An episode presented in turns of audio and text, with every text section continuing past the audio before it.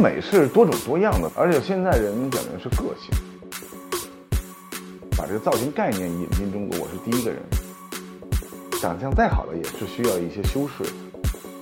吕燕真是展示了东方美的一种新概念，让无数的单眼皮的女生觉得 I'm so beautiful。我是李宗田。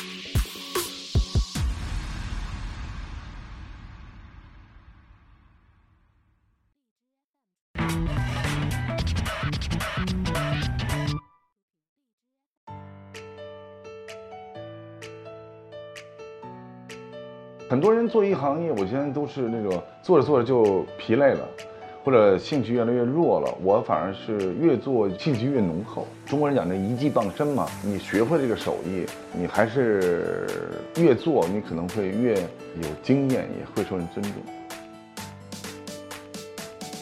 东田造型是我们大家知道的比较多的，那造型呢也是我们的专业领域里面的一个很重要一部分。现在大街上很多很多大家看到的这种这个造型啊那个造型，其实我们是中国第一个叫造型，把这个造型概念引进中国，我是第一个人。因为当时中国是没有的，那没有的话呢，你就要把没有变成有呗，路肯定是艰难的，因为你做任何事情，你你肯定会遇到这种各种各样的困难，特别是这你你前无古人后来者这个。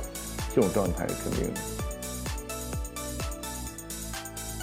我本身是那个发型师出身，所以我就想说，那我就又能做化妆，所以我想把这个发廊 agency，然后加上培训，因为你还要把人培养出来，所以三者于一身，然后最后也就创建了这个冬天造型。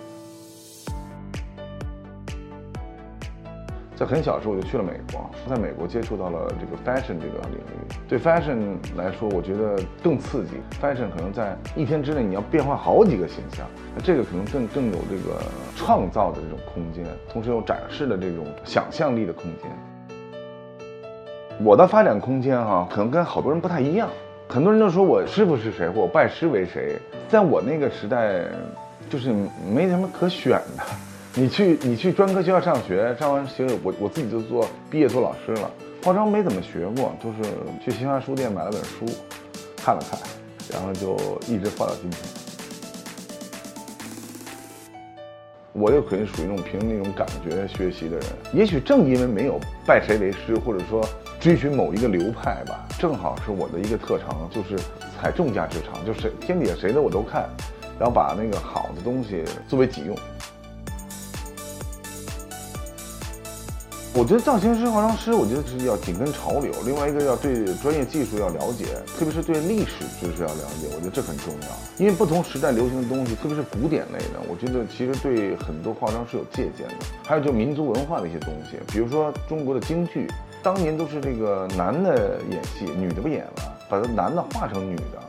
这个其实，在呃一种化妆形式上是一种很好的一种化妆借鉴，特别是色彩的这种过渡啊、反衬呐，包括一些轮廓感啊，我觉得这可能都是对于化妆来说是一个很好的事情。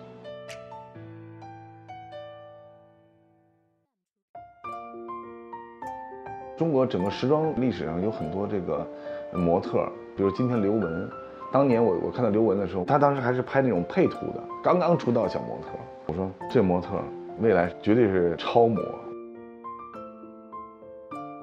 呃，吕燕作为超模来说啊，她的这个一开始的路特别有意思。她来北京参加那个模特比赛呢，就是第一轮就被刷下来了。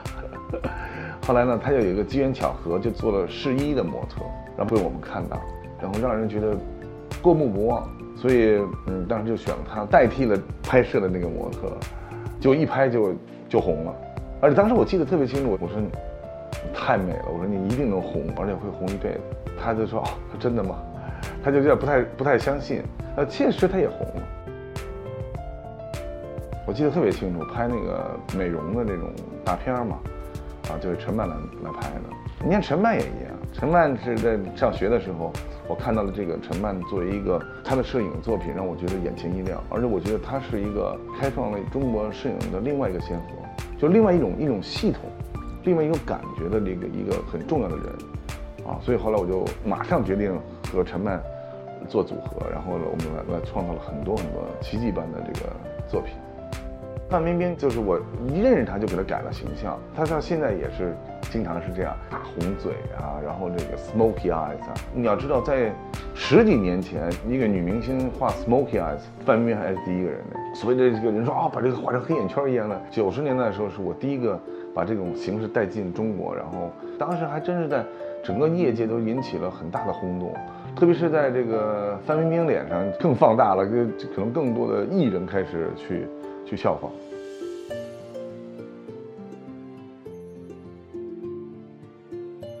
我觉得美是多种多样的，它并不是指就说好像这样的美就是美，那样就是不美。而且现在人讲究的是个性。九零后、九五后、两千后这些这个新兴人类们啊，特别是越年轻一代呢，我觉得他们更强调是个性，更强调就是自我的这种状态。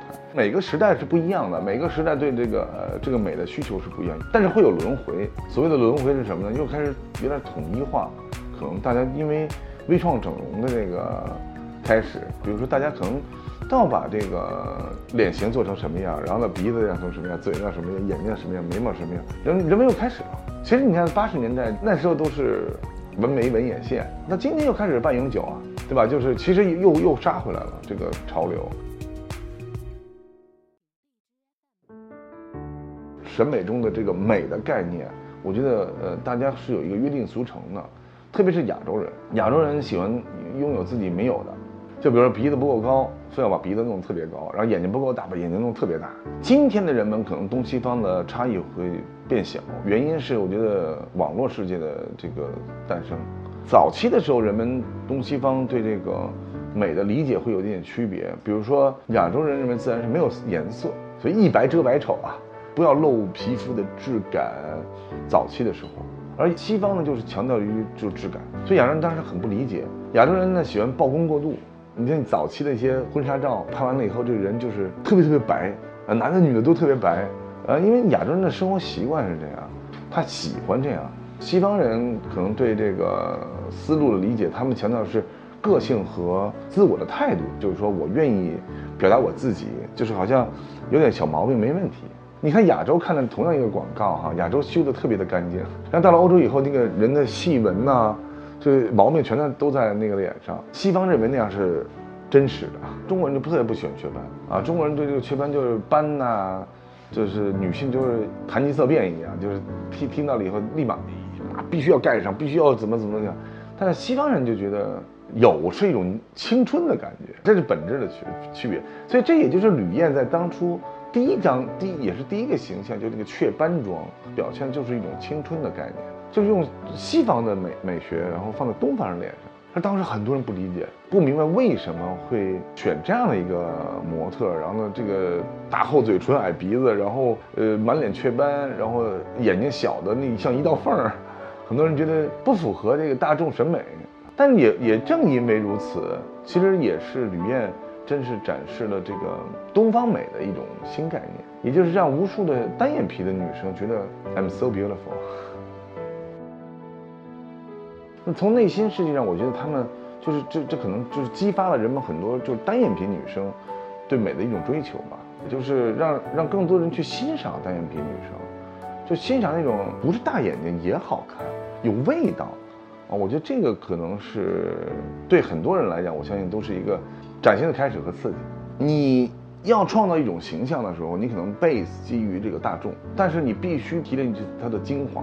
否则的话，你一味去寻求呃追寻大众的这个审美之后，那你肯定就是会有这种随波逐流的感觉。但对创造来说，这不是一件好事情。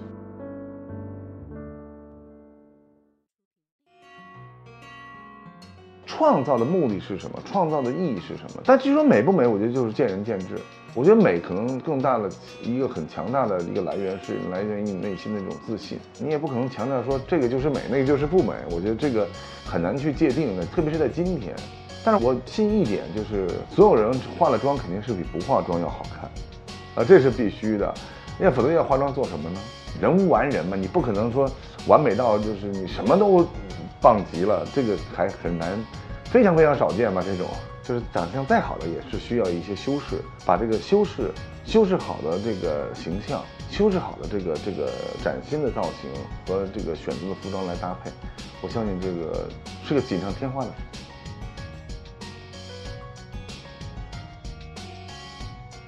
这。个呢是我们和那个斯库精心打造的合作的一个礼盒，选择了我们东田产品中的最经典的三款产品，比如说眉笔啦、唇釉啦，还有这个粉底。气垫底梨对我们来说，我们这一款大家用过之后会觉得特别特别的嗯滋润，而且不干燥。这个唇釉有个最大我们最大特点是涂在嘴唇上不干，同时呢不掉。不沾杯啊，这个是非常非常有特点的。那这个眉笔呢，实际是我们分了三种不同的内容做的。比如说我们通常强调的眉粉，嗯，眉笔，还有这个眉胶啊，三合一的这个状态。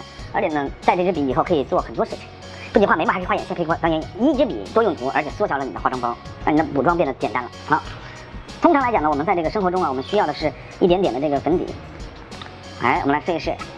大家可以看一看啊，用这这一款效果特别明显，其实感觉一下子就白皙了很多，而且它涂在脸上呢感觉没有那么紧绷，非常的滋润。嗯，来看看眉这个眉笔的这个功效，一边呢用眉粉把这个眉毛稍微画一画，几笔眉形就出来了。之后呢，我们还可以拿眉胶把眉毛刷成一根一根的，同时我们的眉粉还可以作为眼线来使用。来，在生活中呢。我们转动这个笔的整个，我们的粉是在这里，所以呢，它转的越多，颜色取的越多。我们可以拿眉笔来画眼线，大家看看。然后呢，还可以拿这个，拿我们的眉笔啊，在后面涂开变成眼影，还可以做成眼影，眼睛瞬间大了。很多人在生活中呢，就用这个口红的时候啊，很多人呢觉得哇，这么红怎么用？告诉大家一个很简单的方法，想要达到自然的效果，可以涂在手上，然后用手指头把它涂开。大家看，涂的越开呢，它就越淡。然后这个时候，我们可以把它轻轻的拍在这个嘴上，这样的话呢，就看起来就自然了。好，